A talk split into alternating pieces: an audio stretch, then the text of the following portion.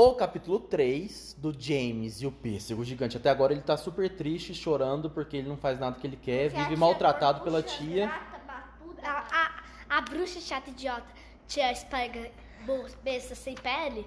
A tia espiga e a tia esponja. É, A gorducha fala- e a- Falaram trem muito Macho. feios pra ele. Deixa eu achar aqui, peraí. Falaram o quê? Três feios. Palavras horrorosas. 48, a gente já tá falando aí sim. Bom, elas falaram várias coisas feias pro James, né? É, muito chato. E agora E vão dar uma surra dele. parece que no capítulo 3 aparece alguém diferente, né? Parece, é o verme corpo. Quem será ele? O que você tá procurando aí, Bibi? É o capítulo dela. Ah, tá, vai ali. Capítulo 3. Foi nesse momento que aconteceu a primeira coisa, a coisa um tanto estranha que fez com que outra coisa muito mais estranha acontecesse.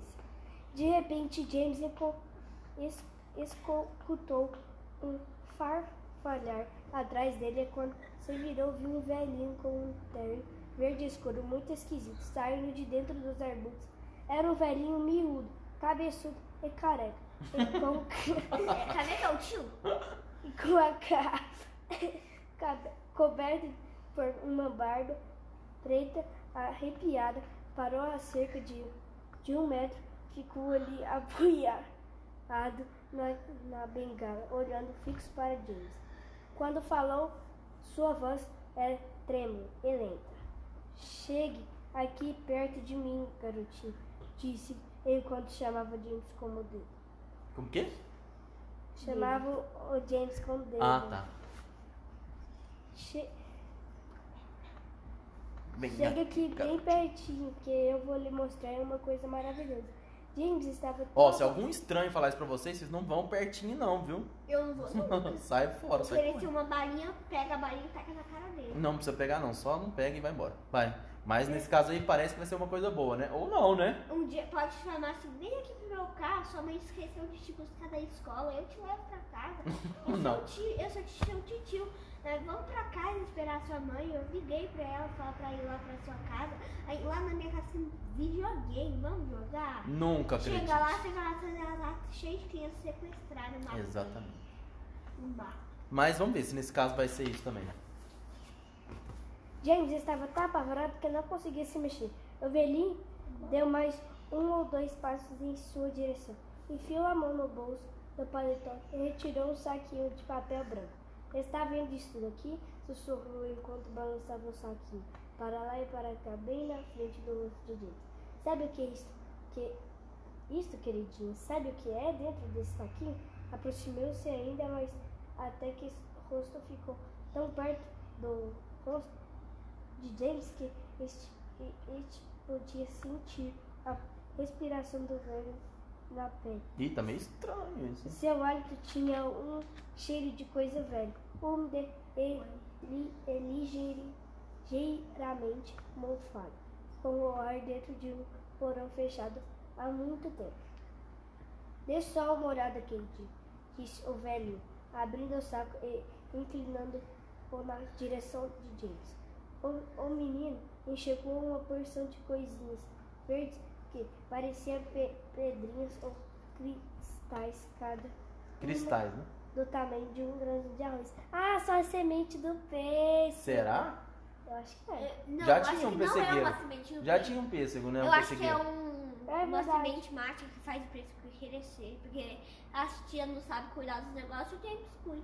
Vai, vamos ver. Pode ser semente ou pode ser alguma coisa mágica, né? Não Mas eu sei. achei uma coisa muito estranha. O quê? Lembra que o James estava cortando lenha? Tá. Podia ser. Ele falou que na casa dele só tinha uma árvore. De onde que era? Será que ele tava cortando o pêssego? Pessegueiro? É, porque só tinha uma, uma árvore. Lá no fundo, que era o pessegueiro. Vamos ver, né? De repente tava fora Tava do jardim. Isso, tava isso no primeiro De capítulo. repente ele saiu do jardim, né? Ou era o pessegueiro mesmo, então vamos ver. Também não era. É. Era de Mas uma be beleza extraordinária. E tinha um brilho estranho, uma espécie de luminosidade que fazia com que cintilasse e faz- faiscasse de um modo maravilhoso. Ouça, sussurrou o velho. Ouça como, como se move. James olhou bem dentro do saco e realmente escutou um ruído baixinho. Pode ver os, os milhares de grãozinhos verdes se movendo muito, muito devagar, subindo uns por cima dos outros, como se fossem vivos.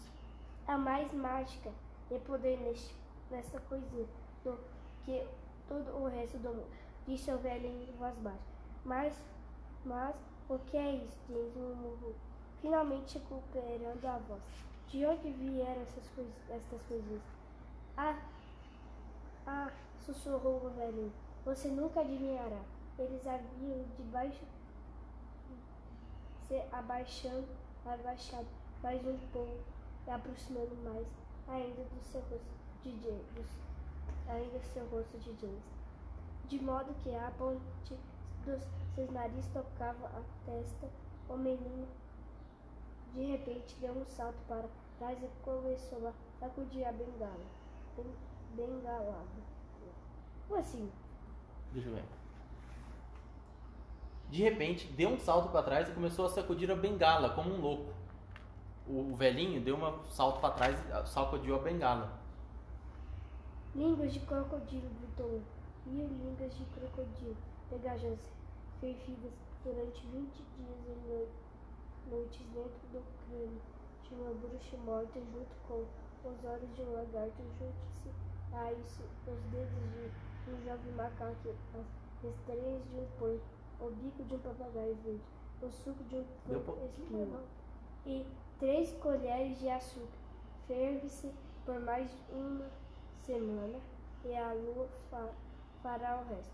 De repente empurrou a saco nas mãos de James e disse: Tome, pegue, é seu.